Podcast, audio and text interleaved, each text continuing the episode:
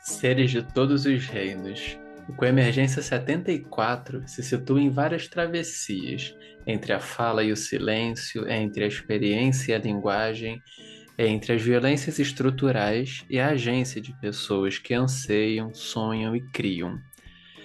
Esses são alguns dos aspectos das belíssimas reflexões trazidas pela pesquisadora Fernanda Souza, ela tem investigado a literatura, especificamente os diários de Carolina Maria de Jesus e Lima Barreto, entre aspas, à luz de uma tradição literária e musical afrodiaspórica, em seu doutorado no programa de Teoria Literária e Literatura Comparada da Universidade de São Paulo.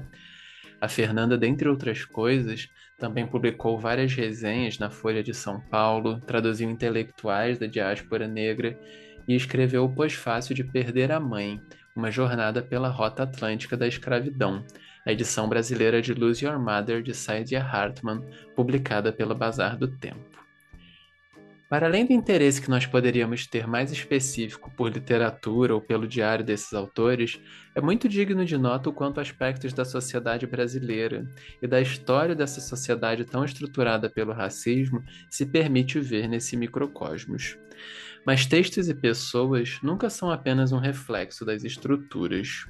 Ao abordar os diários e sua autoria, a Fernanda nos convida também a reflexões éticas. Que seria ler como a ética do cuidado? Como os silêncios, mas também os silenciamentos se manifestam na literatura? Se eu entendo corretamente o que ela trouxe, parece que um ponto relevante é que o respeito à complexidade das pessoas e suas experiências é de grande importância. As pessoas e experiências nunca podem ser inteiramente capturadas pela linguagem, como se fossem superficiais e simples, em vez de profundas e complexas. Afinal de contas, nós estamos falando de pessoas que sim, resistem, mas que também fazem muito mais do que resistência, por exemplo. Antes de passarmos para o que é esse mais que as pessoas fazem, e é muito mais, alguns recadinhos rápidos.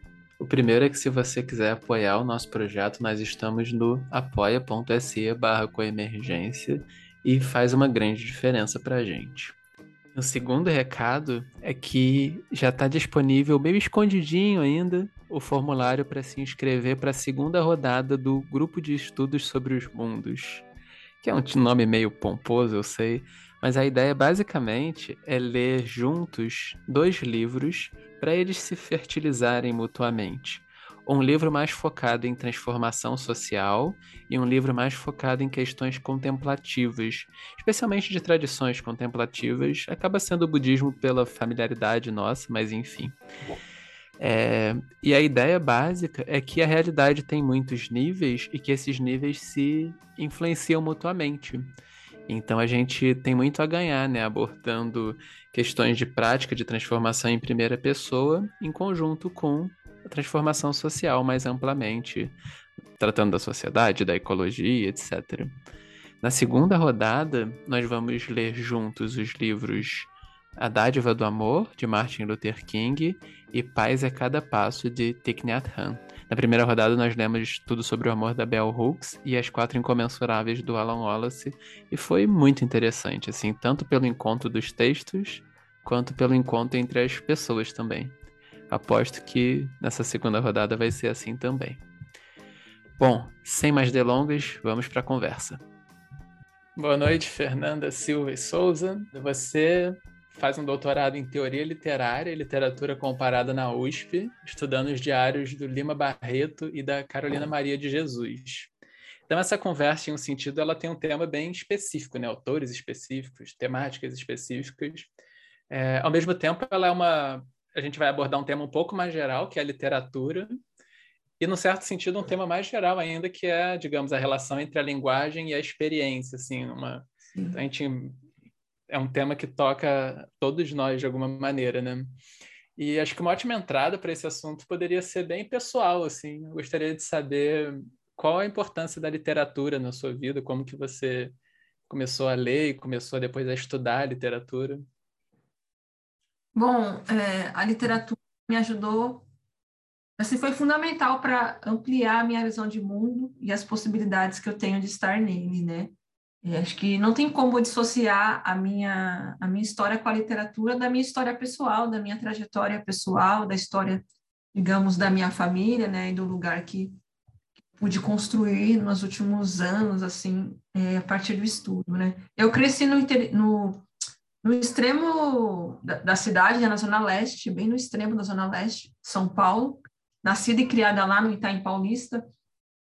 É, meus pais não concluíram os estudos, né? Então, é, eles foram pessoas que fizeram, assim como muitos brasileiros, milhões de brasileiros não puderam concluir os estudos, mas eles acreditavam né, que a, o estudo era a possibilidade para mim, para minha irmã, de conseguir uma vida melhor, né? Nesse sentido, é, como alguém que foi criado, nascido criado na zona no interior, interior, no extremo da cidade, eu estudei em escola pública, né? E, e, a minha, e a minha relação com os livros passava era muito mediada pela escola, pois meus pais não compravam livros, né? eles não tinham o hábito de comprar livros, e acima de tudo havia outras necessidades, outras urgências do que comprar livros né? Então, crescendo nesse universo tão, digamos, restrito do ponto de vista do acesso à cultura, do acesso é, à cultura letrada, né, do acesso aos livros, a escola era um espaço em que eu fui pouco a pouco sendo apresentada à literatura, né? E é, e é, e é curioso pensar assim como quando, quando eu ainda não era alfabetizada, né, não sabia ler nem escrever, eu pegava os gibis da Mônica e eu ficava inventando diálogos, né? Eu via que tinha uns eu não entendia o que os balãozinhos diziam, mas eu ficava inventando as histórias, né? Porque eu via aqueles personagens, eu via as cenas, os desenhos, eu queria construir alguma coisa para aquilo, mas eu não sabia ler, né? Mas mesmo sem saber ler, já havia a mim um, um, gosto pelas histórias, né? E no caso, histórias que eu inventava, também inventava histórias com os bichos de pelúcia que eu tinha, ficava construindo essas histórias. E aí, que meus pais não tinham condições nem tempo, né, de me ensinar a ler, de, de, de me ajudar nesse sentido, e aí eu era eu aprendia na escola, né? Fui aprendendo abecedário na escola e em casa ficava insistindo, juntando sílabas. Não, quero aprender logo a ler. E eu lembro que eu aprendi com o gibi da Mônica. Eu lembro até, eu queria muito encontrar esse gibi, mas eu não tenho o suficiente para conseguir resgatá-lo. Mas lembro que a Mônica está no banheiro, olhando para o espelho, e ela fala: Agora eu vou fazer alguma coisa. E eu li aquela frase, eu consegui ler sozinha. E eu fiquei: Meu Deus, eu li! Né? E a partir de então, fui desenvolvendo a minha capacidade de, de leitura, né? E fui lendo muitos gibis da Mônica quando estava na escola e tinha um dia na semana que era sala de leitura, né? Aí a gente, levasse um saquinho plástico, a gente podia pegar um livro emprestado. Então, toda segunda-feira ia à sala de leitura e eu pegava um livro para ler. Na outra semana, devolvia o livro, pegava outro livro. Então, eu fui tomando um gosto muito grande por, pela leitura que, e pelos livros, que se tornavam uma certa companhia para mim como alguém que no âmbito da escola era bem introvertida, eu era uma pessoa muito introvertida, com uma baixa autoestima, né? tem aquela coisa na escola de ser a menina negra, não sei o quê, a periferia, enfim, toda essa complexidade. Então, os livros acabaram é, sendo uma companhia para mim, assim, sendo um, um, uma espécie de amigo mesmo pessoal ali nesse contexto da minha criação, do meu desenvolvimento, e, e aí eu fui sempre uma pessoa que lia muito e se refugiava nos livros, né? Se refugiava naquelas histórias de pessoas que pareciam ter uma vida muito mais interessante do que a minha. E era um gosto muito alimentado por mim mesma, assim, né? Eu não tinha uma figura de um professor específico que me incentivava a ler, né? Era uma coisa que eu fui alimentando de uma maneira meio independente, assim. Meus pais achavam legal eu ler, mas eles não eram pessoas que estavam necessariamente incentivando isso, eles tinham outras preocupações, né? Mas a leitura foi significando essa expansão, sabe, dos horizontes, de entender que havia um mundo muito maior do que aquele onde eu vivia e do qual eu saía muito pouco, né? E aí, a partir dessa relação com a leitura, eu fui também construindo uma relação com a escrita, construindo uma relação com os livros que iam para além do prazer, e eu, era, era também uma maneira de entender o mundo, né? E o meu lugar no mundo. E aí com o passar dos anos, né, no ensino médio, esse gosto foi aumentando. Eu tinha férias, eu lia, sei lá, 10 livros nas férias. Quando as pessoas perguntavam, ah, como foi suas férias? A minha é, ah, 10 livros, né? Tipo, meu Deus, a pessoa não tem vida, né? não faz outra coisa. Então, eu tinha livros. E aí eu fui pegando muito gosto pela leitura, pela literatura, e acabei entrando no curso de letras, e atuando nessa área onde eu estou desde 2012, né? entrei na USP em curso de letras em 2012 e desde então os livros continuam sendo parte assim fundamental da minha da minha trajetória e fico pensando que talvez é, a minha trajetória teria sido outra se não se não tivesse se a literatura não tivesse entrado na minha vida né se os livros não tivessem entrado na minha vida porque o, o enredo o script que está posto para pessoas como eu que crescem onde eu cresci não é a, um, um script que leva à USP, né? Uhum. Mas a outros lugares que não um espaço como a universidade, né? Uhum. Muito interessante, inclusive, várias coisas que eu tenho a te perguntar depois se conectam um pouco com isso, né? Porque você já menciona a importância de uma biblioteca numa escola pública, depois da universidade pública, que são coisas que têm sido atacadas, para dizer o mínimo, né? Então, Sim. talvez seja uma questão relevante na sequência do, do nosso papo. É, então, atualmente você estuda diários do Lima Barreto e da Carolina Maria de Jesus. Você poderia falar um pouco sobre esses autores e sobre esses diários, talvez apresentando um pouco para quem não os conhece? Bom, é, eu também não os, não os conhecia, né? Não conhecia esses diários até começar a me debruçar sobre eles a partir de 2014, na graduação. Não foram diários que eu conheci durante o ensino médio que eu li, e também não foram diários que eu li durante a minha graduação, né? Esses dois livros, esses dois, esses diários, né, deles chegaram até mim de diferentes maneiras, né? E não, e não foi pela, e não foram pelas aulas, que já evidencia um problema, né? De como esses uhum. é, é, trabalhados ainda como deveriam. Então, eu vou apresentar os diários contando um pouco também como que eu acabei chegando neles, né?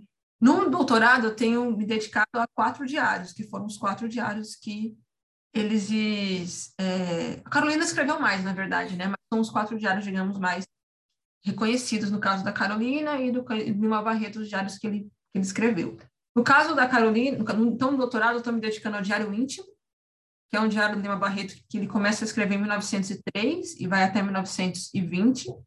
É, diário do Hospício, que é um diário que ele começa a escrever no, na, no, fim, no, no fim de 1919 vai até fevereiro de 1920, quando ele foi internado no hospício pela segunda vez.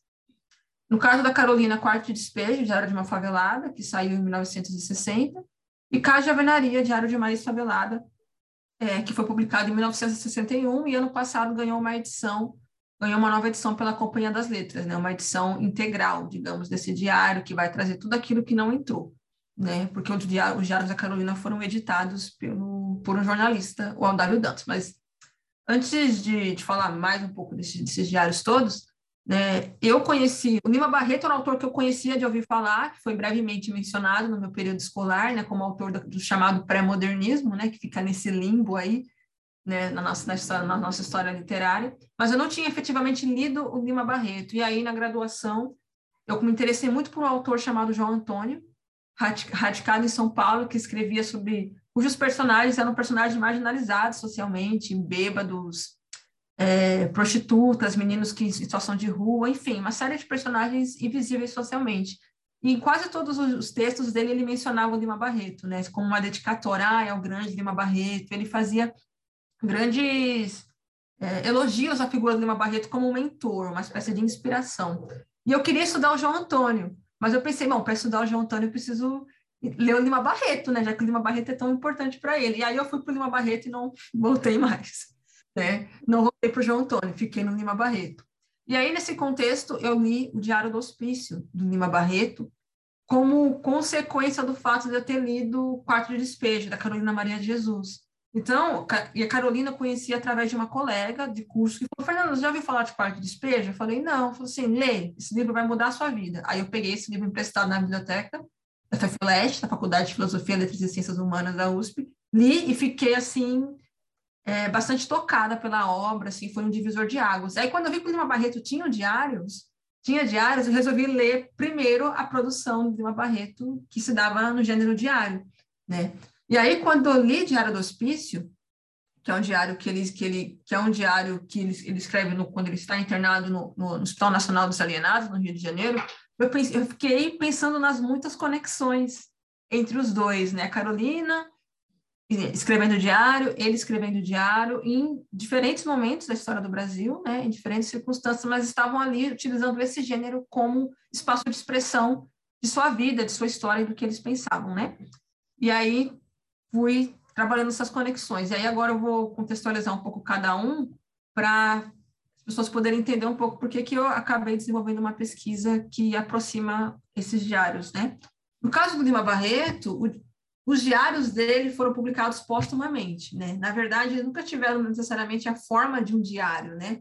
Muito do que se constituiu como um diário íntimo, que é esse diário que ele começa a escrever aos 21 anos, em 1903, foi, foi construído a partir de anotações pessoais, anotações íntimas que foram recolhidas e organizadas depois que ele faleceu, né?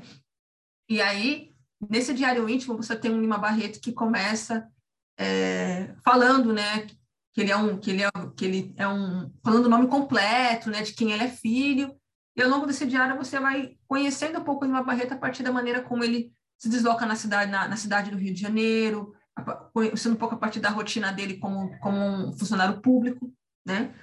E as leituras, né, as reflexões que ele, que ele tinha em relação ao seu tempo, à sua época, principalmente do ponto de vista do racismo científico, né? Então, nessas anotações íntimas, que também às vezes eram esboços de contos, de romances, ele colocava ali de maneira mais aberta ainda o que ele estava pensando em relação ao que estava em voga, né, ao racismo da época, a ganância das elites, a mediocridade da, das inúmeras pessoas que ele conhecia. Então, ali você tem um Lima Barreto que se coloca mais abertamente e que, acima de tudo, desabafa sobre seus problemas, né, sobre seus dilemas, sobre a relação com, com álcool, né, sobre uma série de tragédias domésticas, como ele escreve, né, como ele diz em uma das passagens. Então, esse é um diário íntimo, esse é o diário íntimo que ele começa em 1903 e vai até 1920. E o outro diário, que também foi publicado póstumamente e transformado em diário, é o Diário do Hospício, que reúne anotações que ele fez no verso de papéis usados que ele encontrou no hospício, quando ele foi internado, no fim de 1919, após é, ter sido encontrado delirando na rua, né, num contexto em que homens negros nessa condição eram criminalizados, né, homens negros encontrados alcoolizados, enfim, eh, vadiando pela rua, né, vagando pela rua, eram rapidamente criminalizados, né? E aí, no espaço do, do hospício, ele escrevia, ele começava a escrever não só sobre aquilo que ele estava sentindo, o que, que ele estava vivendo ali, mas também é, suas observações sobre aquele espaço, críticas à ciência, né, críticas à ideia de loucura, à ideia de razão, o que é razão e o que é loucura, né? E aí ele foi escrevendo essas anotações todas, ele foi fazendo as anotações todas, tendo em vista, tendo como objetivo escrever um romance, que é aí que é o Cemitério dos Vivos, um romance inacabado, que não deu tempo de acabar, porque depois ele falece dois anos depois, em 1922, inclusive no final do ano, dia 1 de novembro vai fazer 100 anos da morte dele, né? Aí, agora, a Carolina, é, no caso da Carolina, Quarto de Espelho, Diário de uma Favelada, é também um diário que foi é, organizado, né? foi editado, mas, com ela, mas em vida, né? Carolina autorizou, né? No caso da Barreto, eu fico pensando que tem até questões éticas que a gente precisa discutir, né? uhum. né? Desses, desses, dessas anotações tão íntimas virem a público depois que ele falece, né? Enfim, mas a Quarto Desespero, Diário de uma Favelada, é um diário que se passa no período de 1958 a 1960, 1955, na verdade, a 1960, que reúne diferentes é, passagens que Carolina está ali, Carolina Maria de Jesus está ali relatando a experiência dela na favela do Canindé, que era uma favela que existia na margem do rio Tietê. E a Carolina, morando na favela do Canindé, resolve começar a escrever um diário, né, para desabafar sobre as agruras, né, as tristezas, as dificuldades, né, mas também para ali expressar uma mulher que não queria ser limitada à realidade da favela, uma mulher que desejava mais da vida né? E que no espaço do diário desvelava ali sua intimidade. E em 1958, Aldalho Dantas, um jornalista branco de classe média, foi convidado a fazer uma reportagem, foi é, pedido para ele fazer uma reportagem na favela. E quando ele vai fazer a reportagem, ele conhece a Carolina, né? Carolina vê que ele é um jornalista e começa a falar alto. Ela está brigando com alguns vizinhos e ela começa a falar assim: ah, se você continuar, eu vou te colocar no meu livro né? E ela fala de propósito, né? De Isabel Eunice, a filha da Carolina, para chamar a atenção do jornalista, do Adélio Dantas. E Adélio Dantas vê aquela mulher negra, favelada, com roupas gastas, sujas, falando que vai colocar as coisas num livro e fica surpresa e vai lá conversar com ela e entender que mulher é essa que tem um livro, E aí, quando ele conversa com ela e vai até o barraco dela, a Carolina morava no barraco, ele vê que a Carolina tinha muitos textos escritos, poemas, né, o próprio diário e muitos livros, né, que ela ou recebia por doação ou ela encontrava no lixo. E aí ele transforma essas, essas anotações íntimas da Carolina, né, faz um processo de edição nesse né, diário e transforma num livro, que é Quarto de Despejo, Diário de uma Favelada, né, que se passa aí nesse período em que ela está na favela. E com esse tudo livro, né, que vende muito, vende mais de 10 mil exemplares na primeira semana, é traduzido para mais de 13 línguas e em mais de 40 países, Carolina consegue sair da favela e vai morar no bairro de Santana, bairro de, de classe média aqui em São Paulo, e aí ela começa a também escrever sobre essa, essa vida, né? Mas agora na casa de alvenaria, né? Que era a casa que ela sonhava, e não mais no espaço da favela. E, nessa, e, né, e nesse, então, nesse espaço, na casa de alvenaria, a gente conhece uma Carolina que não está mais sofrendo com a questão da fome, por exemplo, que é algo que a, que a angustiava no espaço da favela, onde ela tinha que lutar diariamente para sobreviver enquanto catadora de papel, né? Então, em caso de alvenaria, a gente conhece uma Carolina que já que tem ali uma certa estabilidade financeira, né, um, um certo reconhecimento é, da sociedade, em função do êxito do livro, e que vai transitando em espaços da elite, em espaços da classe média, viaja para diferentes estados, chega a visitar outros países, né? Então, em caso de alvenaria, a gente vai pensar a Carolina na sala de visitas. E aí eu fiquei muito interessada em, em pensar as conexões entre esses autores do ponto de vista de, de, representação de uma experiência histórica, né? A experiência do ser negro e pensar por que, que eles escolheram o gênero diário para dar conta dessa experiência, né? Um gênero íntimo para falar de si, né? E, e aí isso me levou a querer desenvolver uma pesquisa em que eu aproximasse esses diários, considerando o modo como eles faziam uso desse gênero para desvelar uma intimidade muitas vezes invisível, muitas vezes não reconhecida, né? Lima Barreto com um estereótipo de favela, de bêbado, né?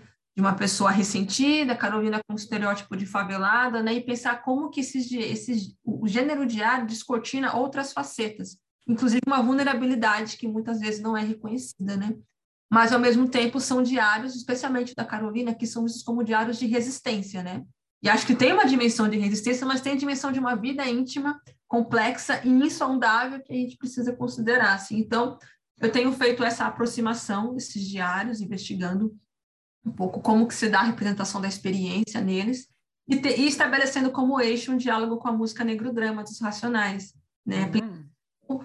É, existe uma, uma, uma, digamos, um eixo que me permite ainda mais aproximar todos eles, né, e pensar como que a, a vivência do, do racismo, né, da violência, não está apartada da necessidade de narrar essa experiência, né, e de encontrar uma forma para dar conta dessa experiência. E, no negro, e o Negro Drama dos Racionais é uma música que tenta, que tenta não, que narra essa experiência histórica, né, aí eu fico pensando como Lima Barreto e Carolina estão em seus próprios diários narrando seus negros dramas, como parte de uma experiência maior. Nossa, falei muito, né? é, é, basicamente, esses aí são os diários, mistura um pouco com o que eu estou pesquisando, e é isso. Mas era exatamente isso que eu queria ouvir. É, você falou, então, dos racionais também. É, como que eles lidam com... Você trouxe algumas questões super importantes, né? Como eles trabalham estereótipos, por exemplo, é, a tentativa de expressar experiências ligadas ao corpo, experiências de fome, mas também experiências de marginalização social ligadas a categorias como loucura, pessoa favelada, etc. Um, aí no caso dos racionais, como que eles trabalham essas questões? E ainda tem a questão agora de que a gente está lidando com outro meio, né? Já não são diários. Não sei se tem alguma diferença para eles estar fazendo, para eles estarem fazendo música. É, então, no, no, caso, no caso dos, do, dos racionais, o que sempre me interessou especificamente foi é, a, sempre foi a música negro drama, assim, eu me detenho muito no, hum. com ela, né, com, a, com essa música e pensando muito como eles foram são, são vistos, né, como alguém, como um grupo que rompe, né, com a tradição cordial na música, certa tradição cordial na música popular brasileira trazendo o ponto de vista do negro periférico, né, com uma dicção bastante contundente, né, que não pede licença e, e coloca ali de uma maneira muito muito cirúrgica a, a, a experiência desse sujeito negro.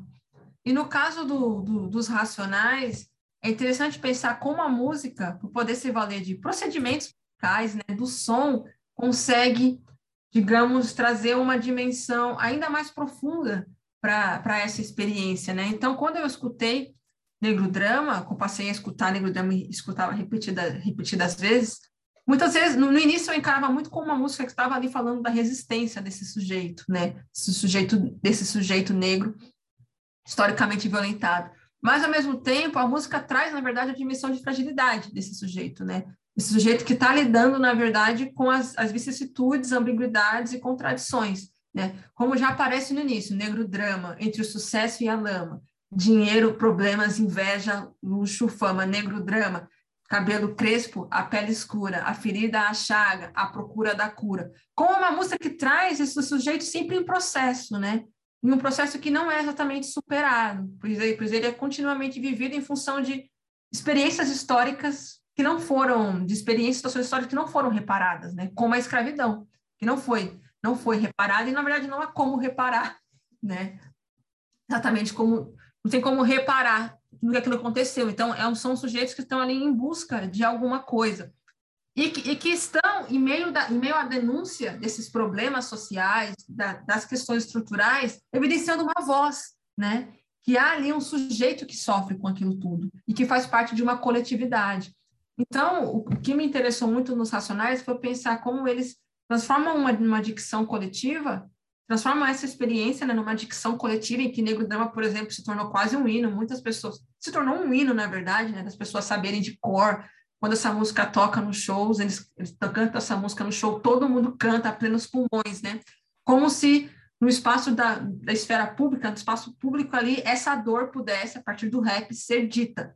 Mas o que eu fiquei pensando é que Lima Barreto e Carolina em seu próprio tempo e considerando as condições de suas épocas, né, em que o racismo não era uma, uma, uma, questão abertamente discutida como é agora, muito menos era reconhecido como crime, né, como eles faziam isso no espaço privado do diário, né? E aí eu fiquei pensando nessas, nessas relações, nessas semelhanças e diferenças, né? Como aquilo que os racionais podem gritar aos pelos pulmões, nos shows, nos álbuns, Lima Barreto e Carolina faziam de maneira, digamos, mais silenciosa no espaço do, dos diários, mas estava ali já a expressão desse negro drama, né, desse sujeito que tenta que tenta ser aquilo, tenta ser, que tenta mostrar que é aquilo diferente do que os outros acham que ele é, né? E aí você vê essa série de, de, de dificuldades mesmo, de ambiguidades nesse processo. E no negro drama é muito interessante que na parte que entra o Mano Brown, né? Que Negro Drama, Negro Drama é dividido em duas partes. Uma parte é o Ed Rock, a outra parte é o Mano Brown.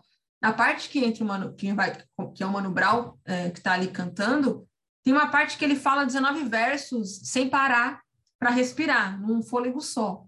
E, e, tem uma análise de um trabalho de um pesquisador chamado Marcelo Segreto, que ele aponta como isso, na verdade, é um dado da própria fragilidade desse sujeito, né? Como se essas, esses 19 versos ditos de uma vez só evidenciasse também o asfixiamento né, desse sujeito. Né? Ele vai dizendo tudo num rompante só, né, e ficando sem fôlego. Né? E aí comecei a investigar também, né, a tentar estudar um pouquinho de música né, e ler trabalhos a respeito para ver como que essa experiência reverbera na linguagem musical de um jeito diferente do que reverbera na literatura, porque a literatura não, não é música, né? e que ajuda a pensar os diários. Eu comecei a pensar, pô, como o negro drama me ajuda a entender os diários, mas como os diários também me ajudam a entender o negro drama também numa ótica, digamos, de, uma, de um sujeito, de um indivíduo, de uma intimidade, de uma subjetividade que está ali emergindo em meio a uma a, um, a uma música, né, e a um gênero como o rap que pode ser visto só na chave da denúncia social, né? E tem um trabalho muito interessante da Roberta Estrela Dalva, chamado teatro hip hop, que ela fala que a gente não pode esquecer que o hip hop, né, a cultura hip hop, onde o rap, da qual o rap faz parte, nasceu em meio a uma festa nos Estados Unidos, né? Então é uma cultura que nasce no, no, no sentido de afirmação da vida e não meramente para denunciar os problemas sociais. Então essa é uma coisa que eu tenho pensado muito, né? Porque a Carolina, apesar de ter escrito esses diários, esses diários são vistos às vezes na chave da, da denúncia, né, da fome, da pobreza, acho que essa é uma, é uma visão válida, mas ela é insuficiente, né? E até contraditória com o próprio gênero diário, né? Porque quando a gente vai pensar no gênero diário, a gente vai pensar o gênero diário como um gênero que você desvela ali uma intimidade, né? Que você vai falar de si, claro que você pode falar de outras coisas, não é uma regra, mas é um gênero que está atrelado a uma intimidade, está no seu próprio surgimento, ao sujeito burguês e tal. Então, eu fico muito tentando olhar para esses diários, tentando, buscando encontrar esse Lima Barreto e a Carolina enquanto sujeitos ali que estão revelando uma subjetividade multifacetada, complexa, contraditória, né? Essa é uma coisa que me, que, que me preocupa muito, assim, não quero transformá-los ou tratá-los como heróis, olha como eles existiram, mas também pensar, olha como eles fracassaram, olha como eles aqui estão é, sofrendo, olha como aqui eles fizeram isso, fazendo aquilo, não é um retrato mais humano mesmo, assim, dessas figuras. Eu vou te fazer uma pergunta mais específica, assim, sobre os diários, e aí depois eu queria te perguntar em um sentido mais, mais geral, assim, aí você poderia falar de qualquer literatura, de qualquer produção de sentido que você uhum. tenha tido contato, contato como exemplo. Mas a, a Carolina e o Lima Barreto especificamente, como que eles, que tipo de, de uso da linguagem ou que tipo de, de figuras, de estratégias retóricas eles usam que você encontrou para trabalhar com essa complexidade, digamos assim, da existência, né? Eu, eu acho que a leitura do, dos diários de Lima Barreto da Carolina demanda de nós uma uma abertura de pensar que de não de não perder de vista que nós estamos lendo diários, né? Porque eu acho que há um a, a, nós não nós não chegamos a nós não somos leitores no vazio, né? Nós somos leitores que fazem parte de uma dada sociedade, né? Que está lidando com dadas questões e, e, por exemplo, nesse momento em que tem se discutido cada vez mais raci mais a questão racial, o racismo, autores negros estão mais em evidência. Existe um anseio pela construção de uma de uma consciência antirracista, né? E por aprender sobre o racismo, né? Principalmente pessoas brancas é, querem aprender sobre esse tema, né? E querem entender o, é, como que o racismo afeta pessoas negras e aí muitas vezes vai buscar literatura né? como um, uma, uma forma possível de, de, de aprender, né?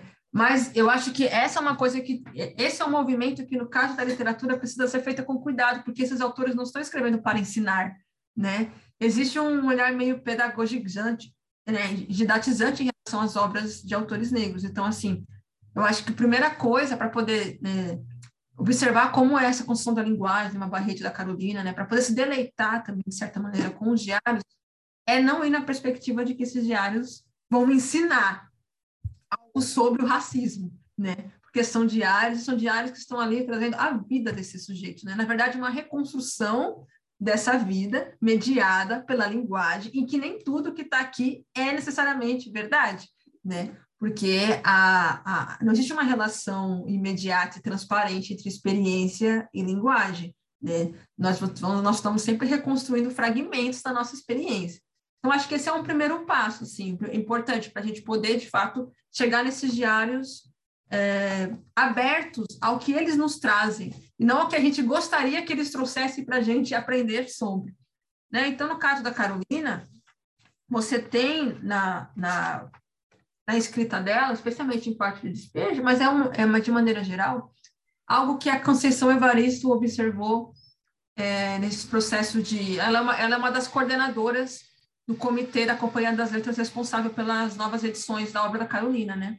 E uma das coisas que ela falou para as pessoas que compõem esse comitê, em sua maior parte mulheres negras, era que era preciso se atentar ao fato de que a escrita, da Carolina é marcada por períodos coordenados, né, por, por, por frases curtas, né, que não são é, muito desenvolvidas do ponto de vista sintático, né? Não como um dado meramente de uma falta de escolaridade, né? de uma escolarização suficiente, mas como um dado também de uma mulher que era frequentemente interrompida, né? E escrevia o seu diário na favela, tendo três filhos, como mãe solo, né? Uma favela, num espaço como uma favela onde a dimensão do privado é precária, assim, né? A privacidade não é uma coisa estabelecida como no universo burguês, né? Os vizinhos e tal, muitos bar barulho, os filhos interrompendo, né? E ela dizia como era importante pensar esse diário e ler e ter contato com essa linguagem, olhando para esse, observando esse aspecto, por exemplo, né? Como as frases entrecortadas, como falta Carolina às vezes não retomar um raciocínio, né? Como é uma escrita atravessada pela vida, né? pela urgência dessa vida, né? Então, por exemplo, assim, lendo o início de, de Quarto de Despejo, é, 15 de julho de 1955, vou ler, vou ler o primeiro parágrafo.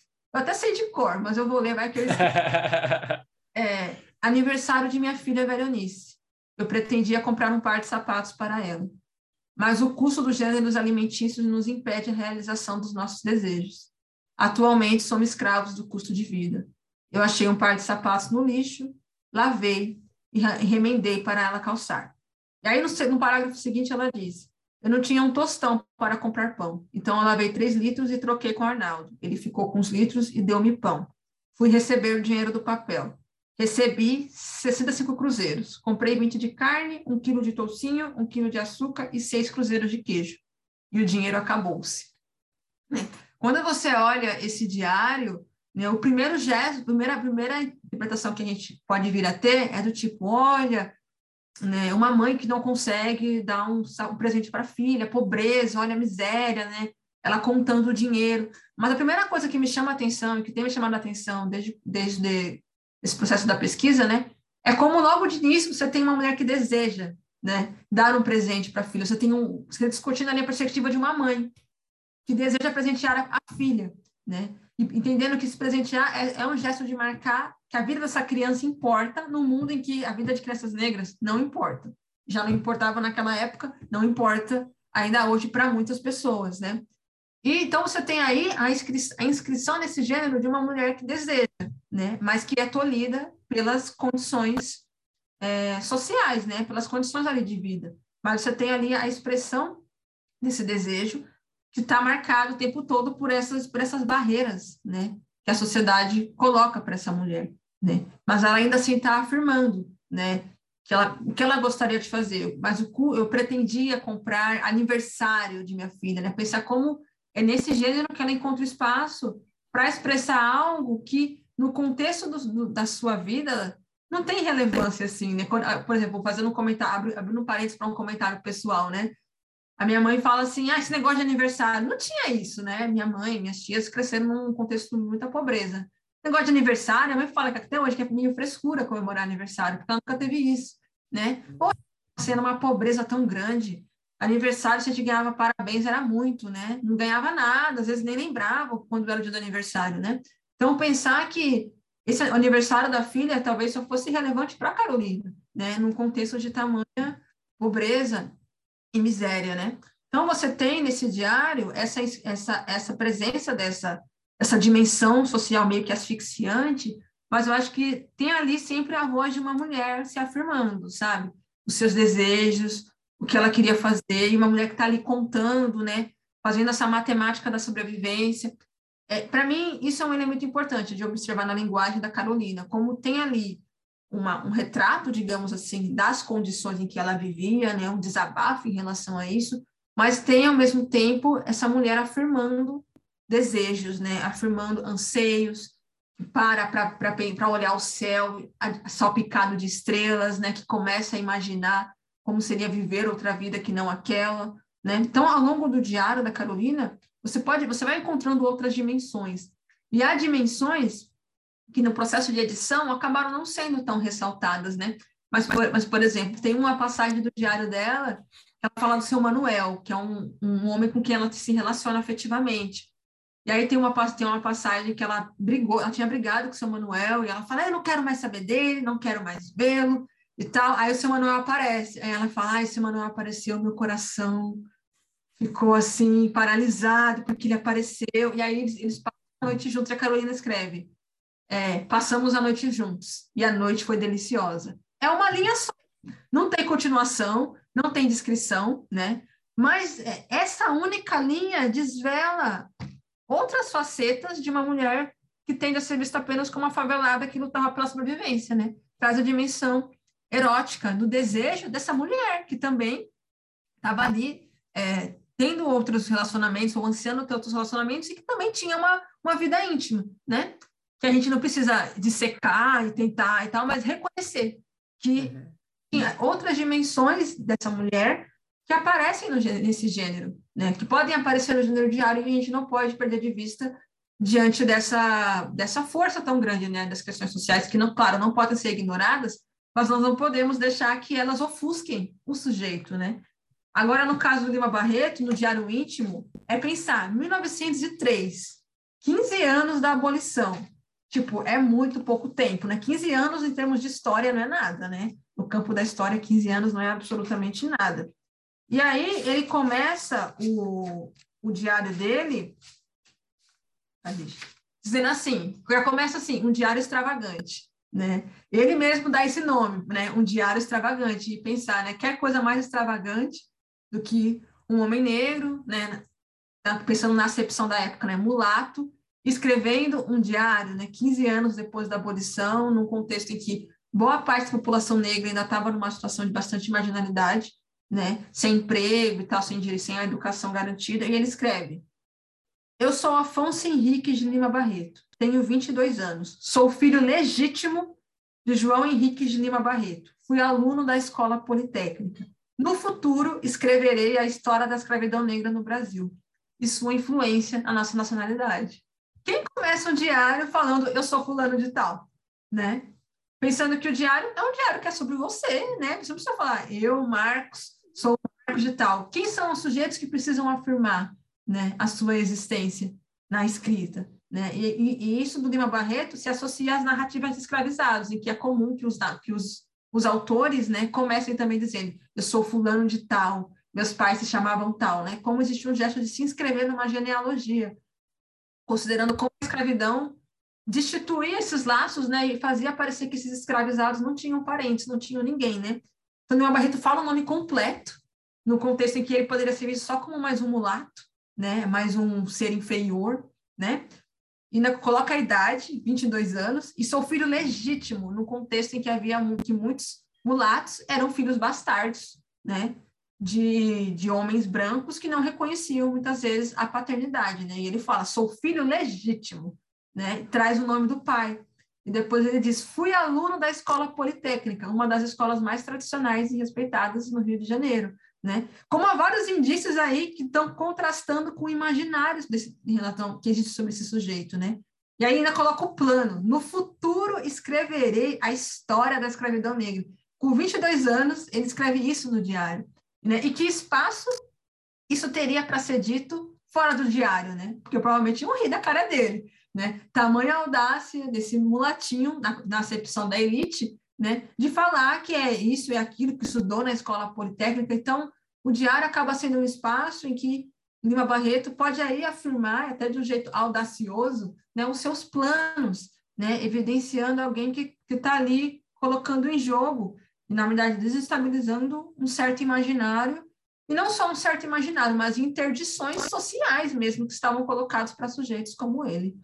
Então, esses dois inícios, para mim, são reveladores de como esses diários é, é, nos permitem conhecer esses sujeitos em sua a partir da sua própria visão sobre si mesmo, né? E como eles estão ali vivendo seus momentos históricos, mas sem abdicar dessa intimidade, né? Dessa subjetividade, né? O próprio ato da escrita já é, nega, já é uma certa negação dessa realidade como definidora de quem eles são.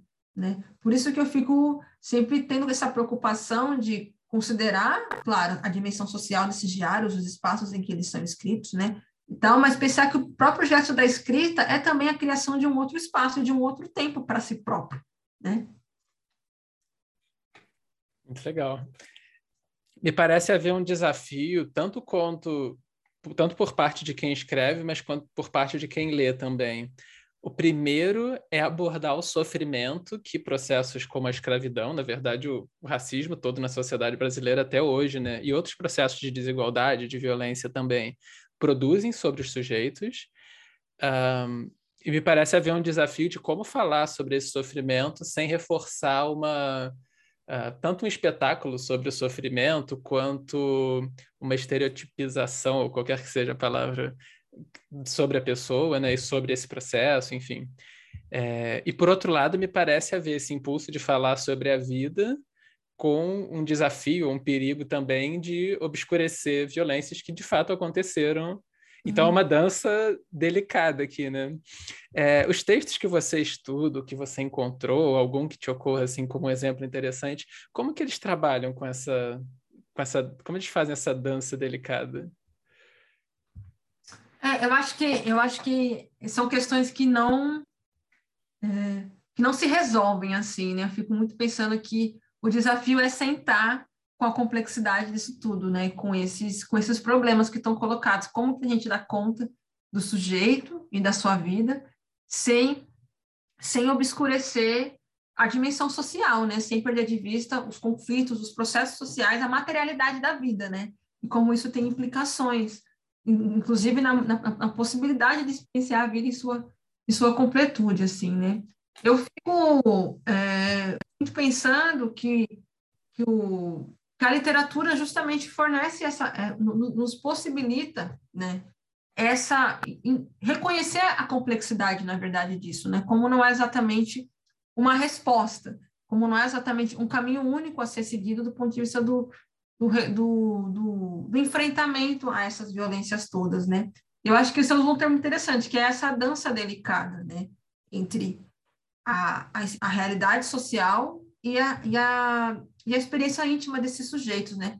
E eu acho que um, um, antes de falar exatamente de algum exemplo, eu acho que uma coisa que, que, eu, que eu penso muito, né, é que, olhando, eu, é que eu olho para a minha própria experiência, né, que eu acho que as pessoas precisam olhar também para as próprias experiências e pensar que nós não somos definidos apenas por esses, por esses, por essas questões sociais, né, como a, gente tem uma vida que não se resume a isso, então eu fico pensando, bom, eu tenho minhas amizades, meus encontros, minha família, né, uma série de coisas que eu que eu gosto, que eu gosto de fazer, que eu experiencio, ao mesmo tempo que tem as violências, né, que tem as, a, a, as interdições, as limitações, né, mas eu acho que é, é, é importante encarar como, como dá na nossa, nossa, própria vida, né, porque esses sujeitos que escreveram literatura eram também sujeitos, gente, gente como a gente, né, então acho que esse é um ponto.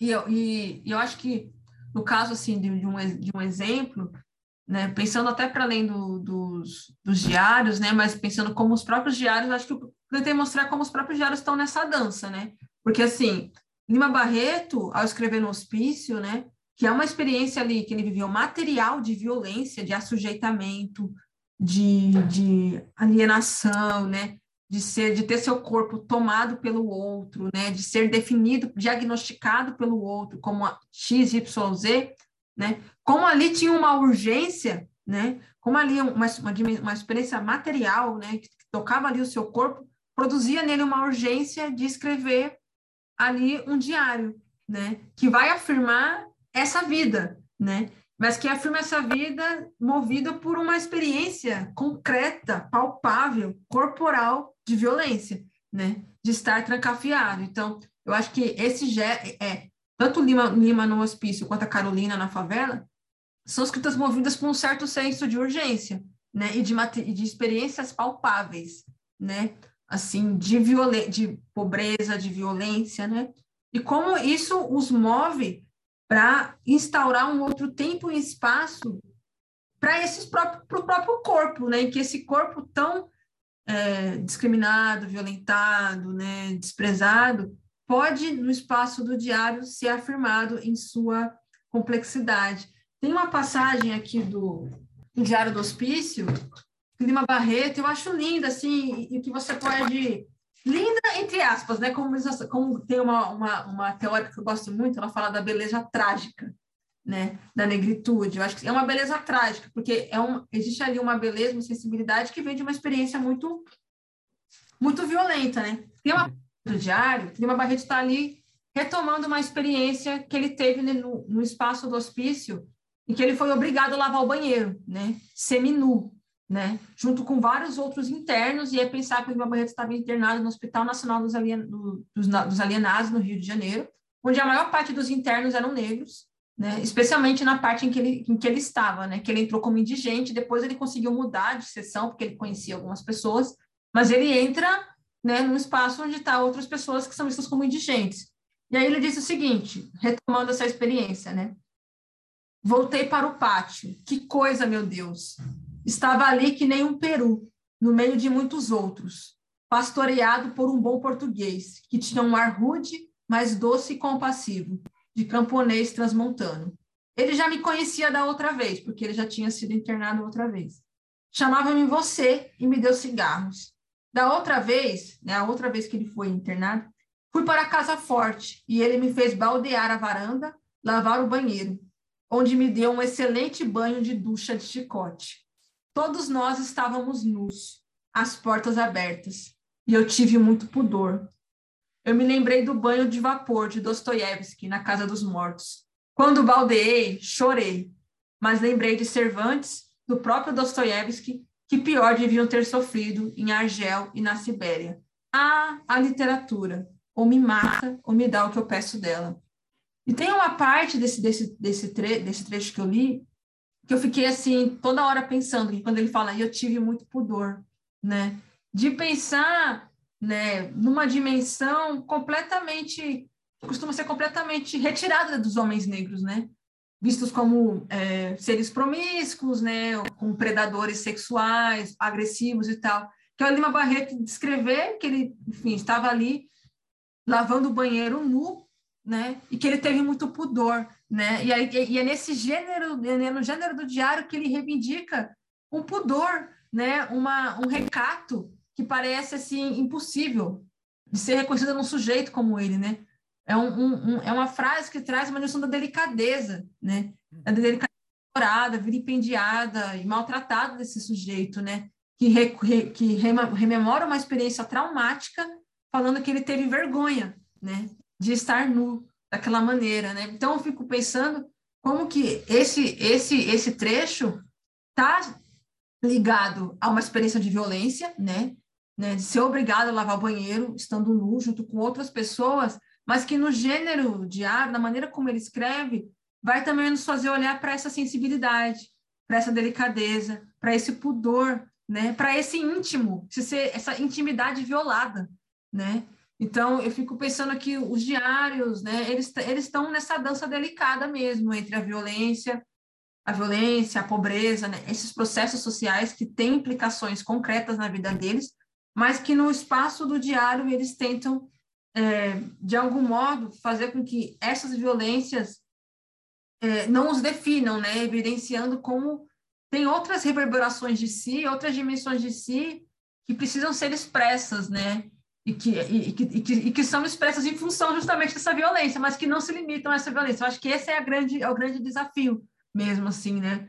Para a gente, e envolve uma espécie de de olhar cuidadoso mesmo, assim, né? Uma das coisas que eu tenho procurado desenvolver na tese é que a gente não, não apenas precisa saber ler autores negros, mas também aprender a cuidar né, desses sujeitos. É, é uma leitura que reivindica a dimensão do cuidado. Né? Eu penso cuidado como uma categoria ética, assim, para o trabalho de leitura é, de, da, não só leitura de literatura, mas de outras obras de pessoas negras, assim, de pensar como a gente precisa cuidar dessas vidas, né? Evitando o tempo todo o gesto de reiterar a violência, né? E no caso do Lima Barreto, Diário do Hospício, é um diário que foi publicado póstumamente, né? Não foi, eu não sei se ele autorizaria, né? Não sei se ele ia querer publicar textos tão marcados por uma experiência traumática, né? Que ele escolheu é, uhum. dividir no diário, mas que, mas que o plano dele mesmo era um romance. Então, isso me faz assumir uma responsabilidade ainda maior com a maneira como eu falo desse livro, né? com a maneira como a gente traz esses trechos. E eu acho que isso é um é outro ponto que eu queria é, é, ressaltar, assim, né? Ah, vamos ler autores negros, né? Na escola, em vários espaços, mas que mediação a gente faz dessas obras, né? Quais, que mediação a gente faz, quão preparado nós estamos para fazer uma mediação eticamente responsável, né? Sensivelmente cuidadosa, e politicamente é, e politicamente necessária assim em relação a esses livros, né? Diário do Hospício pode ter um efeito é, destrutivo, digamos assim, pode ser muito é, retraumatizador, sabe? Uma experiência que re retraumatiza, a depender de como você vai trabalhar esse diário, né? Depender de como você vai tratar a questão da loucura, né? Então, para mim, eu acho que tem sempre um, uma, um, uma dimensão ética que a gente não pode perder de vista no contato com essas obras. Nossa, que excelente isso tudo que você está trazendo. É, pois, quando eu, eu originalmente eu sou da história, né? Eu, eu lembro de ler umas discussões sobre o Holocausto e a preocupação dos autores muito grande em exatamente não permitir que as categorias que eles trazem nos, nos livros sejam reifiquem as pessoas e reifiquem as experiências de uma maneira muito automática, né? É, eu lembro de ter muito esse raciocínio, assim, de que isso é muito importante, que o texto faça isso, mas que é muito importante que na cultura como um todo a gente tenha um cuidado de não reificar, porque o, os autores podem fazer tudo para nos. No caso do diário, eles nem estão pensando, talvez, no público especialmente. Mas se na cultura a gente pega tudo e tem um olhar de trabalhar, olhar para todos os seres e todas as experiências como estereótipos e como, como categorias, hum, por mais cuidadoso que o livro seja, nós temos, os leitores têm que ser cuidadosos também, né? E isso vai do, assim, da inserção da literatura na, na sociedade como um todo, eu fico pensando. Então, super interessante ouvir você falando desse aspecto do, do cuidado, assim, eu achei bem, é, bem importante. Aí você falou da mediação. Se você, se for ok para você falar sobre uma, você contou de uma vez que você dava aula no EJA, você contou no Twitter, é que eu te sigo no Twitter. Então. e você, eu não sei se era esse sentido do termo mediação que você estava usando, mas você contou um pouco dessa experiência de propor a, a criação de, de diários, né? Isso seria um exemplo de um de uma mediação cuidadosa? E se você puder dizer um pouco de como foi essa experiência? Bom, vai ser meio pretencioso, né? Eu usar eu mesma como exemplo de uma mediação cuidadosa, mas é. digamos naquela época era, já era uma preocupação minha, né? Foi em 2017, eu ainda estava na graduação e resolvi fazer o estágio da licenciatura na, no âmbito do ensino fundamental 2 na, na, na educação de jovens e adultos numa escola localizada no Itaim Paulista. E, e para mim, assim, uma coisa que eu acho que é legal também comentar, né? Mesmo com esse boom editorial de autores negros sendo publicados, nessas né? discussões ganhando mais repercussão, muitas pessoas, a maioria, não, nunca ouviu falar de Carolina Maria de Jesus, nunca ouviu falar de uma Barreto e muito, nunca ouviu falar de autores mais consagrados, né? Que infelizmente não há políticas públicas no Brasil substanciais, né? Que fomentem a, a leitura, né? Inclusive nos últimos anos, com esse governo que nós temos aí, essas coisas foram completamente desinvestidas, né? Diminuindo o financiamento e tal. Então, para mim, era ser, eu, eu, com a minha bolha, né, a, gente, a, gente, a gente fica muito em bolhas, né, que as pessoas conhecem as referências que nós. Quando eu cheguei na EJA para da Carolina, 2017, embora, enfim, ela não era tão falada como é agora, eu tinha algum anseio de que alguém já tinha ouvido falar, então, mas eu falei, ah, já ouviu falar da Carolina? Com um grande cri, cri, cri. Quem tinha ouvido falar da Carolina Maria Jesus, assim como os professores e tal, né? Há muitas pessoas que não conhecem essas obras. E aí eu me vi num ambiente em que havia muito estigma, né? A EJA, os alunos da EJA costumam ser muito estigmatizados, porque é, tem um, ele é composto muito por jovens, né, que evadiram, né, da, da, da escola por N questões, e aí voltam a estudar no período da noite, né, por pessoas mais velhas que estão ali realizando o sonho, o desejo de, de estudar, então, eu tinha turmas muito heterogêneas desse ponto de vista, né? E alunos, alunos, principalmente os mais jovens, muito estigmatizados pelos professores, né? Ah, não quer saber nada da vida, marginal, que não sei o quê. E eu fiquei pensando que, que esses sujeitos precisavam ser ouvidos, né? Porque só o fato de, deles estarem ali na EJA já evidenciava um certo processo de marginalização social, né? Já que eles não puderam concluir a escolaridade na idade ideal, né? Dentro da idade que seria, digamos, mais adequado, né? E aí, levar, levar o quarto de despejo da, da Carolina para eles foi transformador. Eu comecei a pensar, falei para eles assim: ah, você já viu. Você já quem aqui já escreveu diário? E aí eles, ninguém tinha escrito diário, né? Vocês sabiam que tem uma, uma, um dos diários mais famosos, né?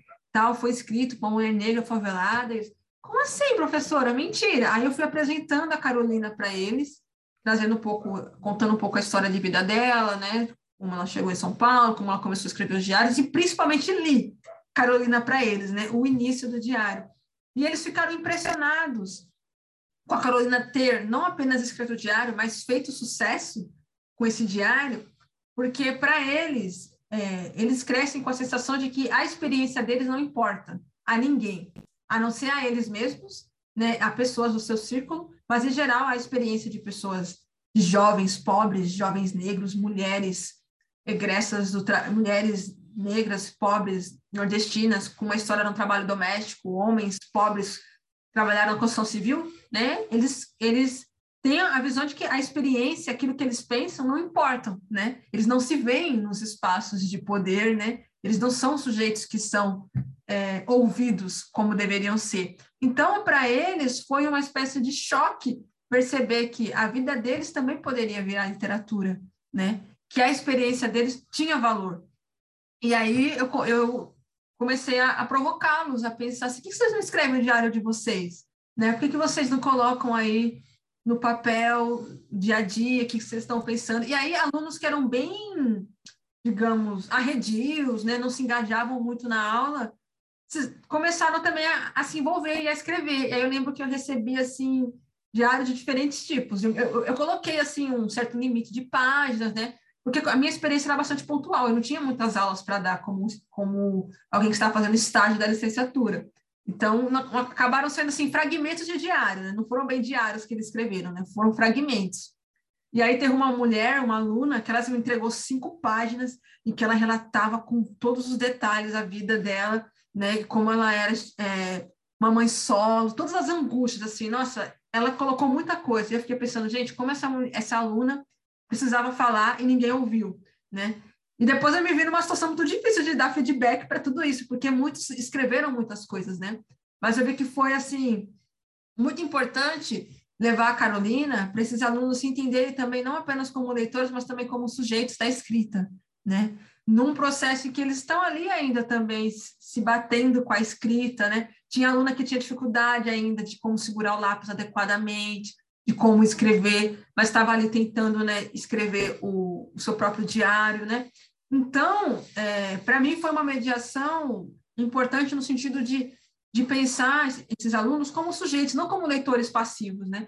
Como a partir da leitura do diário, eles também podem escrever sobre si próprios, né? Não necessariamente para virarem escritores, mas entendendo que a vida deles importa, né? E que eles podem encontrar na escrita também um espaço de expressão de si, um espaço de expressão de angústias, anseios, que podem não interessar a ninguém, que ninguém vai querer ouvir, mas que eles mesmos podem se escutar ao escrever. Então, teve o diário de um jovem sonhador, que era um aluno bastante religioso, evangélico, que aí contou um pouco como ele conheceu Jesus, e como Jesus passou a ser uma figura importante para ele nos sonhos que ele tinha, né? Tinha um outro aluno que era um aluno gay que falou diário Diário de um jovem gay solitário, era esse o título. Aí ele contava um pouco de como era difícil para ele essa, essa experiência, essa, esse lugar de ser um homem gay, né? a, a, discriminação que ele sofria, mas como ele queria continuar mostrando quem ele era, assim, que ele não ia deixar de ser quem ele era. Enfim, foram assim, trabalhos incríveis e que foram produzidos tendo a Carolina como uma inspiração, sabe? Então acho que essa foi uma mediação para mim muito importante e que eu acho que acho que esse é um, um pouco o nosso papel como como mediador, né? Que é também potencializar essas pessoas do ponto de vista de se verem como sujeitos, né? Como a, é, é, essa é uma das coisas que a, que a Conceição Evaristo escreve no prefácio da edição mais recente de Carta de Avenaria.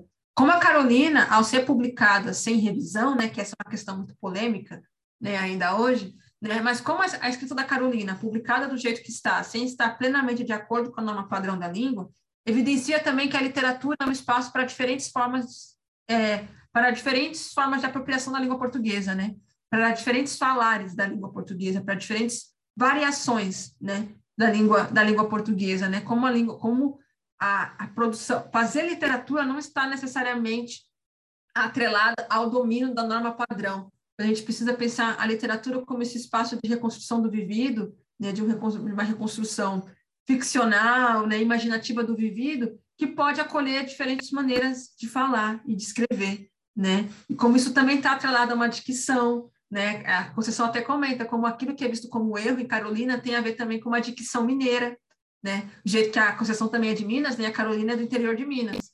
E então a Conceição tem um olhar de alguém que consegue reconhecer a mineirice, né? Nos, no, na linguagem da Carolina, né? Como alguns, algumas maneiras, a maneira como ela escreve algumas coisas tem muito a ver com o sotaque mineiro, e esse sotaque mineiro que tem uma influência muito grande de línguas africanas, né? Que é a, que a, que a Conceição até comentado, o português, né? Da Nélia Gonzalez. Então, acho que isso é muito é, importante assim, de considerar mesmo, que esse trabalho de mediação é um trabalho que não pode se encerrar na denúncia. Olha como a Carolina está denunciando a miséria, a pobreza. Até porque a Carolina trazia ali não era novidade para eles, né? Agora, então, menos ainda, que foi fazer uma mediação de parte do despejo, com a fome assolando o Brasil do jeito que está, não está apresentando nenhuma novidade é, para as pessoas, né? especialmente para determinados segmentos da sociedade. Trazer quarto de despejo para denunciar a fome, não, não tipo assim, as pessoas já estão vivendo isso. Né? Agora, que a gente traz de quarto de despejo do ponto de vista de compreensão de uma vida em meio a esse, a esse processo da fome e que tenta, de algum modo, sobreviver, né? né? Pensar o que, que a gente tem no quarto de despejo para além da denúncia da fome, né? E de uma mulher que sobrevive, né? A essa, a essa, a essa circunstância, mas que muitos não conseguem sobreviver, né? Porque não depende só de si. A Carolina, se não fosse o Dantas naquela circunstância ali, eu não sei se a Carolina teria conseguido publicar seus diários, né? Parece que o êxito, inclusive, de alguns escritores negros, né? Na verdade, ainda mais nesse tempo, depende de uma exceção, sabe? De algum acontecimento extraordinário, de algum uhum. ponto uhum. curva. Senão não vai acontecer, né? Como foi esse encontro do Odálio com a Carolina.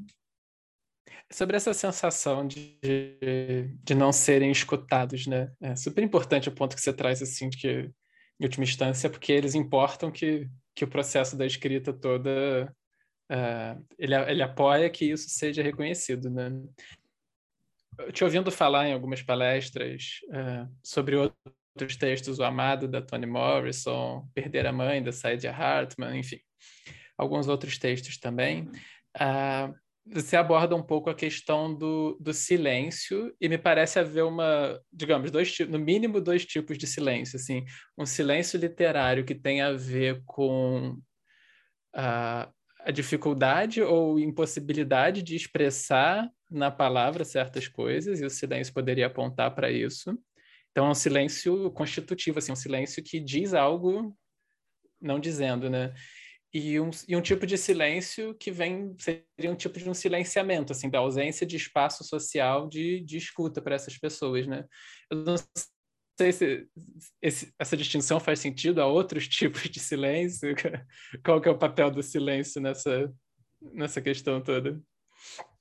Ah, eu acho que faz sentido essa distinção que você estabelece. Eu acho que o, o silêncio, é, inclusive nós estamos em agosto, que é um mês que nas, nas religiões afro-brasileiras é um mês que é de Omolu, né, o Baluayê, Senhor da Terra, e que é o que está atrelado à dimensão do silêncio, né, de, de, que agosto é um mês em que nós devemos aprender com o silêncio, né, porque o silêncio não é, não é, não é como se não houvesse sentido, né? O silêncio também é, o silêncio também é uma maneira de, o silêncio também comunica algo, né? E acho que no caso da, da, da população negra, de maneira geral, existe um, tem um autor chamado Kevin Quash, que ele tem um livro chamado A Soberania da Quietude, né? Se não me engano, A Soberania da Quietude. E aí ele vai pensar a quietude como categoria para olhar textos de autores negros, né? E ele vai dizer como que o enquadramento das práticas culturais negras apenas na chave da resistência impossibilita que nós é, percebamos a dimensão da quietude, de uma vida que, em certa medida, é insondável, né? em que há, em que há é, dimensões incapturáveis, dimensões inapreensíveis, dimensões do outro que a gente nunca vai captar por completo.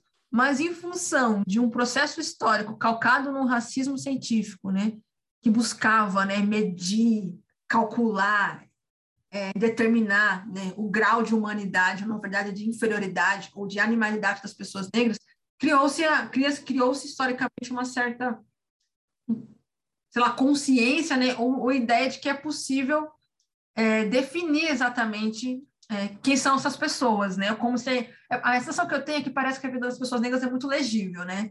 Vidas facilmente assim apreensíveis, as pessoas tiram conclusões muito facilmente, como se não houvesse essa dimensão insondável, né, da, do sujeito, né, aquilo que eles não escolhem, aquilo que eles escolhem não falar, aquilo que eles escolhem não dizer, né, mas existe um anseio de dissecar, né, de dissecar, de entender, de mergulhar, e, e aí trazendo à tona é, elementos que, que muitas vezes está só contribuindo para a desumanização. No caso do Lima Barreto, por exemplo, a, existe uma foto dele, né? Duas fotos dele no, no hospício, né? Aquela foto que é meio de um sujeito sendo fichado, né? Uma foto 3 por seria uma foto 3 por 4 né? Mas dele no espaço do hospício com um uniforme de interno. Essa foto ela é difundida sem o menor cuidado, assim, né? Você vê nas redes sociais, as pessoas pegam foto, essa foto do Lima Barreto e querem exaltar a Lima Barreto, fazer um comentário elogioso, mas fico pensando, gente, ninguém parou para considerar que essa é uma foto de Lima Barreto sendo fichado num espaço que negou, é, num espaço que o desumanizou, né? Então, eu, eu, e para mim a questão do silêncio está muito atrelada também à dimensão dessa espetacularização, né? Da imagem é, de pessoas negras em condição de vulnerabilidade, né? Social e tal, né? E, e aí eu fico pensando que no caso dos diários do Lima Barreto e da Carolina, existe uma dimensão do silêncio que é reveladora dessas outras facetas da vida que não necessariamente eles querem expressar ali, né? Eu, no, no, Diário do Hospício, tem esse trecho que eu li que revela, que revela uma violência ali, mas, em geral, Lima Barreto não, não, não traz com riqueza de detalhes outros episódios violentos. E, com certeza, ele viu muita coisa, mas ele não escreve, né? Seja porque é algo da ordem do indizível, difícil de colocar em palavras, seja porque é, ele, não que, ele não queria é, trazer essas descrições, né? Dessas violências, né? Então, acho que tem um espaço aí no Diário do Hospício que não é meramente só da denúncia, né? Da, dessa violência, mas é também um, tem, existe um espaço de silêncio, ponto de vista de uma experiência que é tão traumática que não, não, há, não há linguagem possível, né, para dar conta dela, né, e, e Lima Barreto não traz. E, ao mesmo tempo, eu acho que tem coisas que são é, reveladoras também da, dos limites dessa linguagem literária, né? Do ponto de vista da expressão dessa experiência. Então, um trecho que eu li, tem uma coisa, ele fala assim, ah, aí a, ah, né, aquela exclamação, ah, a literatura ou me mata ou me dá o que eu peço dela. E o quanta coisa tem nesse ah, né? que ele coloca aí, que é uma interjeição, né? Já, ah, uma interjeição. Ah, mas tem aí, eu fico pensando, ele está gritando, esse A é um A de grito, é um A de um choro, é um A de, de angústia, né? E, e eu fico com isso na cabeça, pensando que pode ser tudo isso, né? Não pode não ser nada disso. Né? E eu fico nessa, nessa, nessa reflexão mesmo. Assim, eu acho que o silêncio é algo que está ligado à dimensão do cuidado, que eu, tô, que eu, que eu, que eu, que eu trouxe, né? Até fazendo um comentário de algo mais recente, né? A Mulher da Casa Abandonada, podcast que repercutiu muito, né? Ainda tem repercutido. Muitas pessoas ouviram, né? É, essa, esse, esse, essa, esse podcast, essa série narrativa, né? E é interessante considerar que podcast geralmente a gente escuta fazendo outras coisas, né? E ali você tem uma narrativa que está trazendo a, denúncia de uma violência contra uma, uma mulher negra, que as pessoas provavelmente ouviram fazendo outras coisas, né? Não tem nenhum problema nisso, mas que já ali tem implicações na maneira como a gente vai se engajar com essa história, né? E aí tem os efeitos sonoros que são colocados na narrativa. E, mas tem também uma coisa assim, que é uma coisa que toca, né? Que assombra o que aconteceu e as pessoas, a gente vive num mundo de redes sociais, que a gente vai vai logo para as redes falar alguma coisa. Meu Deus, que horror! Em pleno século XXI, isso ainda acontece ah, é Margarida Bonetti isso, ah, é falando de tal isso. Eu acho que ah, quando às vezes a gente pode, diante dessa, dessas violências, ficar um pouco em silêncio e pensar sobre isso. E acho que essa foi uma coisa que me angustiou, de ver muitas pessoas ali falando do que, do que, do que, do que, a, do que o podcast trazia, né? Mas parecia assim, do tipo, para mostrar que era antirracista, mostrar assim que é antirracista, como condena aquela violência, meu Deus, que horror, que isso aconteceu, essa mulher tem que pagar pelo que ela fez, mas que ao mesmo tempo havia um desaparecimento, em certo sentido, da vítima né, em questão, porque na verdade parecia simplesmente ser um, um, um pretexto para você afirmar quanto isso é um horror. Mas o quanto a gente de fato olha para esse horror e, e, e, pensa sobre isso, né? Quem de fato parou depois de ouvir o episódio em que o, são detalhados mais, o, são trazidos os detalhes né, da violência que ela sofria e ficou pensando, gente, né?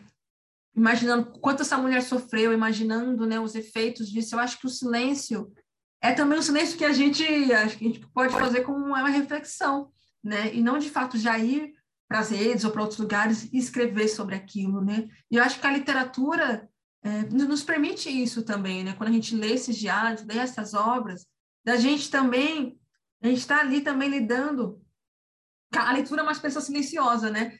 como que, é, como que essa experiência do silêncio da literatura pode também nos ajudar nesse processo de, diante de algumas violências, também a gente ficar num certo estado de silêncio e pensando sobre tudo isso, né?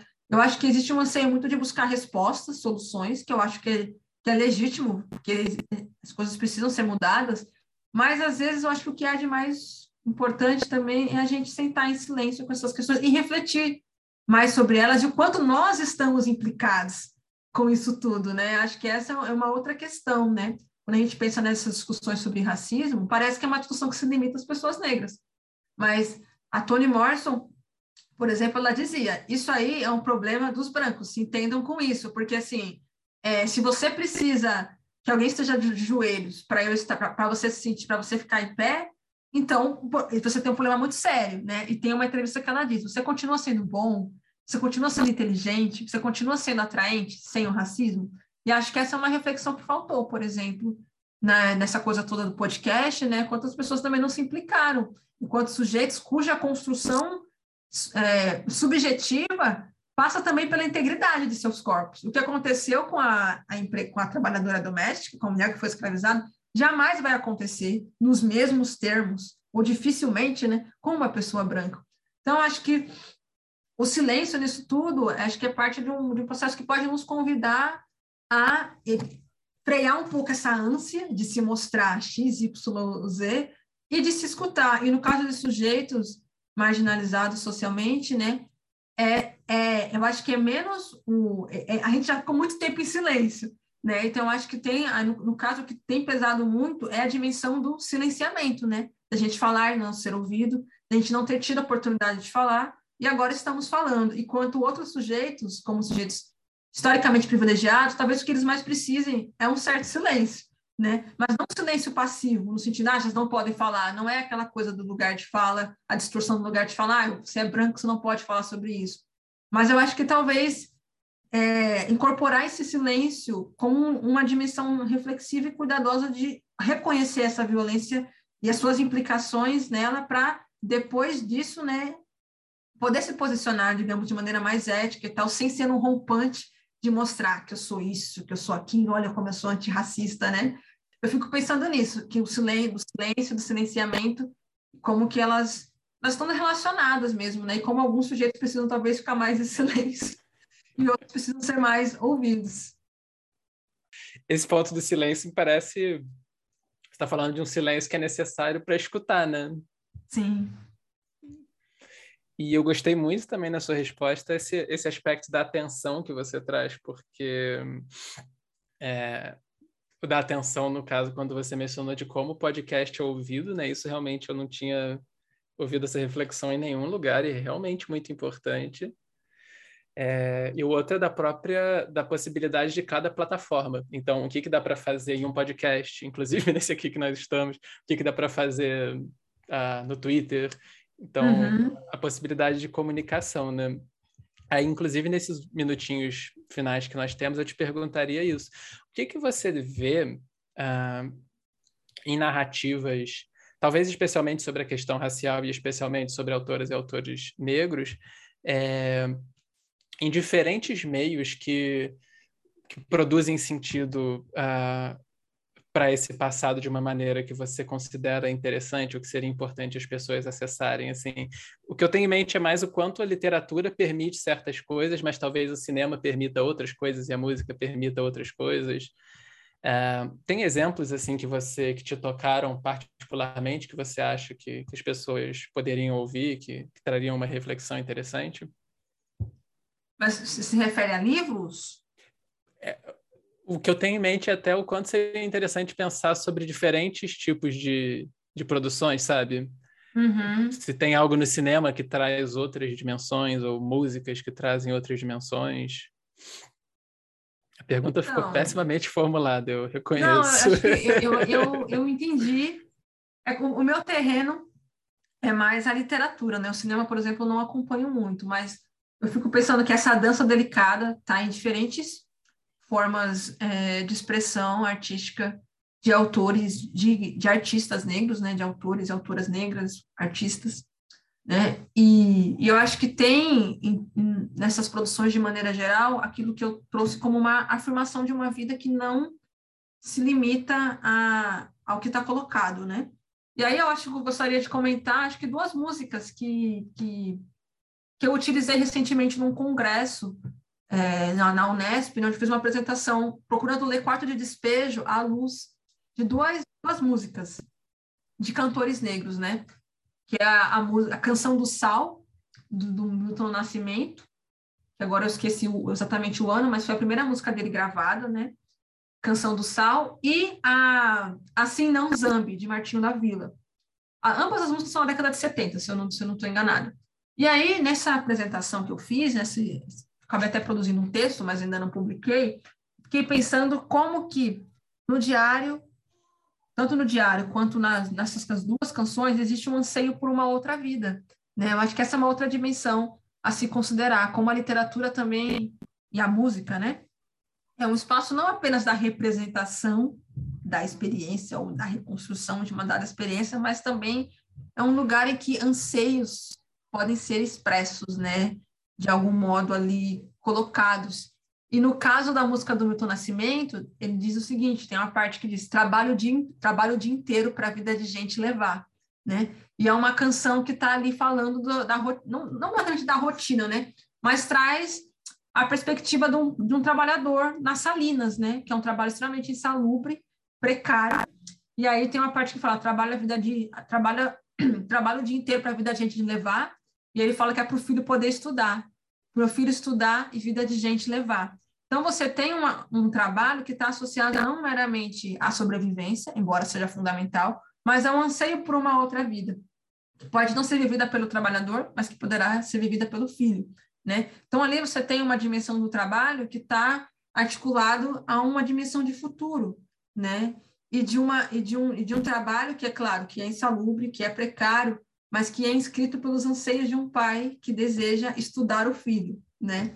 E tem e, e na canção do Milton no Martinho da Vila ele fala assim que a, a que ficou famosa na voz da Clementina, né? Que é a voz que canta assim: Quando eu morrer, vou bater lá na porta do céu e vou dizer para São Pedro que ninguém quer essa vida cruel. Eu não quero essa, essa vida assim, não zambe. Ninguém quer essa vida assim, não zambe. Eu não quero essa vida assim, não zambe. Ninguém quer essa vida assim, não zambe. Tem aí, né, no refrão, que se repete em vários momentos, a negação dessa vida nos termos em que ela está dada, né?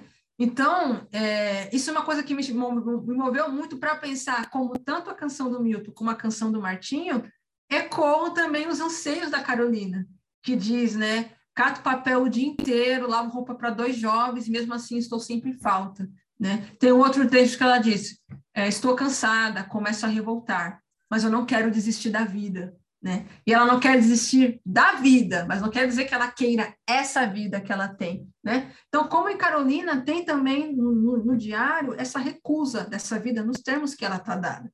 Então, eu acho que essa é uma outra dimensão que eu, que eu tenho procurado ressaltar no meu trabalho, na tese, assim, e de olhar mesmo para as, produções literárias negras, né? de ver como não é simplesmente a afirmação dessa vida, né?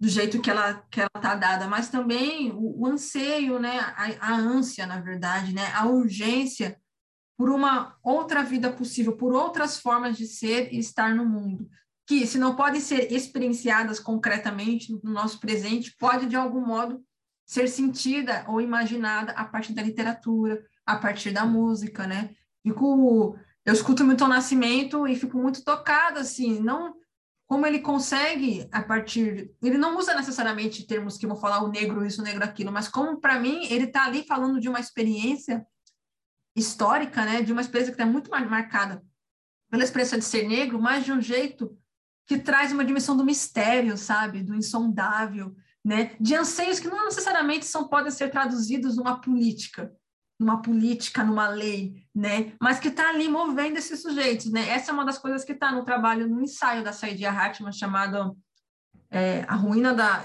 The Plot of Her Undoing. Em, francês, em, em português eu esqueci a, a, o, o, título, mas saiu na revista Serrote, algumas edições atrás, e ela fala como os anseios das mulheres negras, né? É um ensaio bastante experimental, pela, a escrita dela é bastante experimental ali.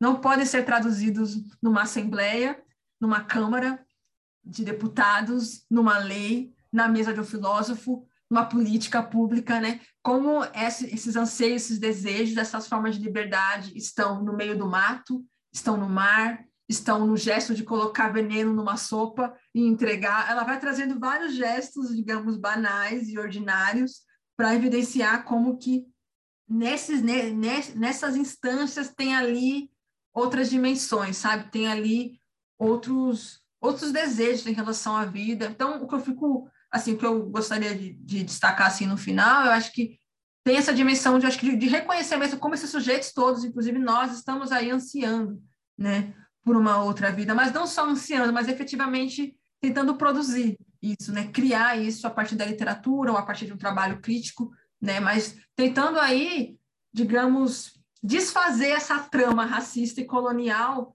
que, que, que meio que, determ, que pensa a vida desse sujeito só a partir da violência, né? Eu estou cansada do tipo é, parecer que a, a, dor ser um elemento pedagógico, né? Nesse processo da consciência, é, de uma consciência antirracista, tal. Como precisa aparecer um, como precisa ter um vídeo de um homem negro sendo um assassinado para que as pessoas vejam que essa violência existe. E aí eu acho que é aí que está, para mim, uma grande sacada da literatura que a literatura ela não trabalha com o audiovisual, digamos assim, né?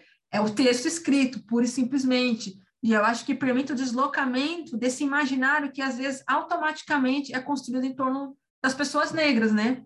Um homem negro que você vê meia-noite atravessando a rua, né? Como, mesmo você sendo alguém que tem uma consciência do racismo e tal, pode ser, é, é, esse imaginário racista pode ser acionado em você, você se sentir ameaçado, porque você vê um corpo negro, uma série de imagens, de um imaginário também está ali, né?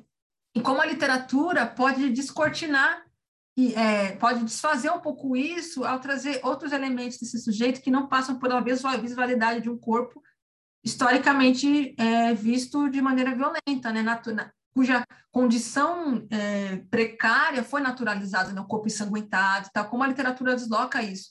E a Toni Morrison tem uma entrevista que ela fala algo que para mim assim é muito importante, que ela diz assim, se eu, se eu já descrevo a personagem como uma mulher negra, eu posso me eu posso me apoiar nesse trabalho preguiçoso, já disse tudo, né? Agora se eu quero agora se eu quero desenvolvê-la como uma pessoa, isso é mais complicado, né? Que ela diz que no texto da Toni Morrison dificilmente você vai encontrar falando fulana de tal era uma mulher negra, assim, assim, assado. Ela já parte desses sujeitos como parâmetros de humanidade, né? E vai constituindo eles ali como sujeitos, construindo enquanto personagens, mas ela não mas ela não se apoia, ela fala, não me, não me apoio nesses códigos, nesses códigos que estão aí, que podem nos levar a um trabalho preguiçoso e perigoso, que faz a gente reafirmar imagens que estão dadas, né? Então, eu acho que a literatura nos convida né, a se relacionar com a experiência do outro, e no caso com a experiência das pessoas negras, né, quando é uma obra produzida por autores negros, que, que não necessariamente vai cair nessa armadilha dessas imagens espetacularizadas, porque nos convidam, na verdade, no caso dos diários, por exemplo, ao íntimo,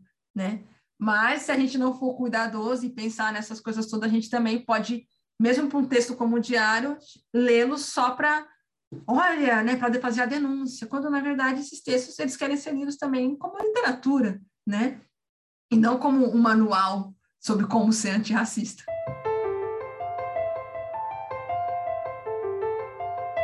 Que bom que a gente conversou, Fernanda. Estou bem feliz que essa conversa aconteceu. Trouxe ah, muita coisa também. Trouxe muita coisa muito importante, assim, realmente foi muito bom. A, gente costuma encerrar com uma pergunta um pouquinho pessoal, que é o que você aprendeu na sua trajetória até hoje que você gostaria de dividir com as pessoas? Essa pergunta, de modo geral, ela fica um pouco redundante também, porque a pessoa divide na conversa exatamente o que ela aprendeu. Sim. Mas se tiver algo que você gostaria de dividir com a gente. Ah, eu acho que essa é uma resposta que para mim é difícil responder sem pensar na minha irmã, né? Porque, é, inclusive, eu conheço o podcast através dela, né? Foi alguém que me apresentou o podcast. E, que honra, né? E os ouvintes não, não sabem, né? Mas, assim, os ouvintes quando estarão ouvindo essa história. Mas a minha irmã faleceu ano passado, em novembro. Ela era mais velha do que eu, faleceu aos 30 anos. E a minha irmã era uma pessoa extremamente generosa né? E mais do que isso, era alguém que não conseguia ignorar o sofrimento das pessoas. Não importa qual pessoa em questão. Mesmo alguém que ela estava com raiva, se ela via alguém com raiva, mesmo se ela estava com raiva de alguém, se essa pessoa se essa pessoa estava mal, estava triste, ou pedia um favor, a minha irmã não, não conseguia ignorar, né? Às vezes eu falava, não, você é trouxa, tal, não, para que fazer isso? Mas tem uma coisa que ela me ensinou muito, né, nesse, nesse, nesse período em que ela esteve ao meu lado, foi a, a, a questão do, do, não, do não ser indiferente ao sofrimento do outro, né? E de buscar ser generoso, genero, generosa com as pessoas. Então, eu aprendi que, ao longo da, nessa minha trajetória, que a gente não pode ignorar o sofrimento do outro, especialmente o sofrimento das pessoas marginalizadas socialmente. A gente não pode ignorar a necessidade do outro de ser ouvido, né? Então, o que eu, o que eu aprendi nesse processo muito com ela é acolher, e aprendi também em função da minha trajetória no candomblé, mas aqui eu quero ressaltar muito o lugar da minha irmã na minha vida, a acolher o outro, né? E a ouvir, né? Eu ganhei muitas coisas, aprendi muitas coisas, cresci muito sabendo ouvir as pessoas e sabendo acolhê-las, né? E acho que a literatura também me ajudou muito nesse processo, né? De acolher, de ouvir, de não ignorar, né? E, e para mim, é, essa, é uma, essa é a coisa mais preciosa que eu aprendi, assim, né? De como é, a gente não pode ignorar, assim, como para mim é algo que me toca e que, e que fundamenta o meu trabalho. Eu estou sempre preocupada com uma dimensão ética em relação àquilo que eu estou fazendo, que eu estou falando, que eu estou deixando de falar, principalmente no que compete ao sofrimento de alguém, do outro, né? Me, me, me incomoda muito como às vezes se falam de questões sociais, de várias coisas, como se não estivesse ali sujeito sofrendo, né? Então, sei lá, o que eu mais aprendi, eu acho que vai continuar sendo um aprendizado para a vida toda, porque também não é fácil, não é simples esse processo de acolher e de se relacionar com o sofrimento do outro é, é, me perdi, mas assim, é, é saber lidar com, é, é, acolher mesmo isso, assim, eu acho que vai ser sempre uma questão para mim, o, o, sofrimento alheio, nunca me tornar alguém indiferente ao sofrimento do outro, assim, essa para mim é o maior, é o maior aprendizado e que é um aprendizado muito que eu tive com a minha irmã, né, como que a gente eu acho que no, no mundo em que as pessoas calculam muito o que elas vão fazer em função do que elas vão ganhar, né, com aquilo, né, ou como, enfim, capitalizar. Eu acho que eu acho que a gratuidade dos gestos, a espontaneidade, estar ali para acolher o outro é uma das coisas que a gente não pode perder de vista, porque é o que é, nos permite também construir um vínculo, né, e tal. Então, para mim esse é meu maior aprendizado. Fernanda, obrigado por dividir suas reflexões, suas experiências.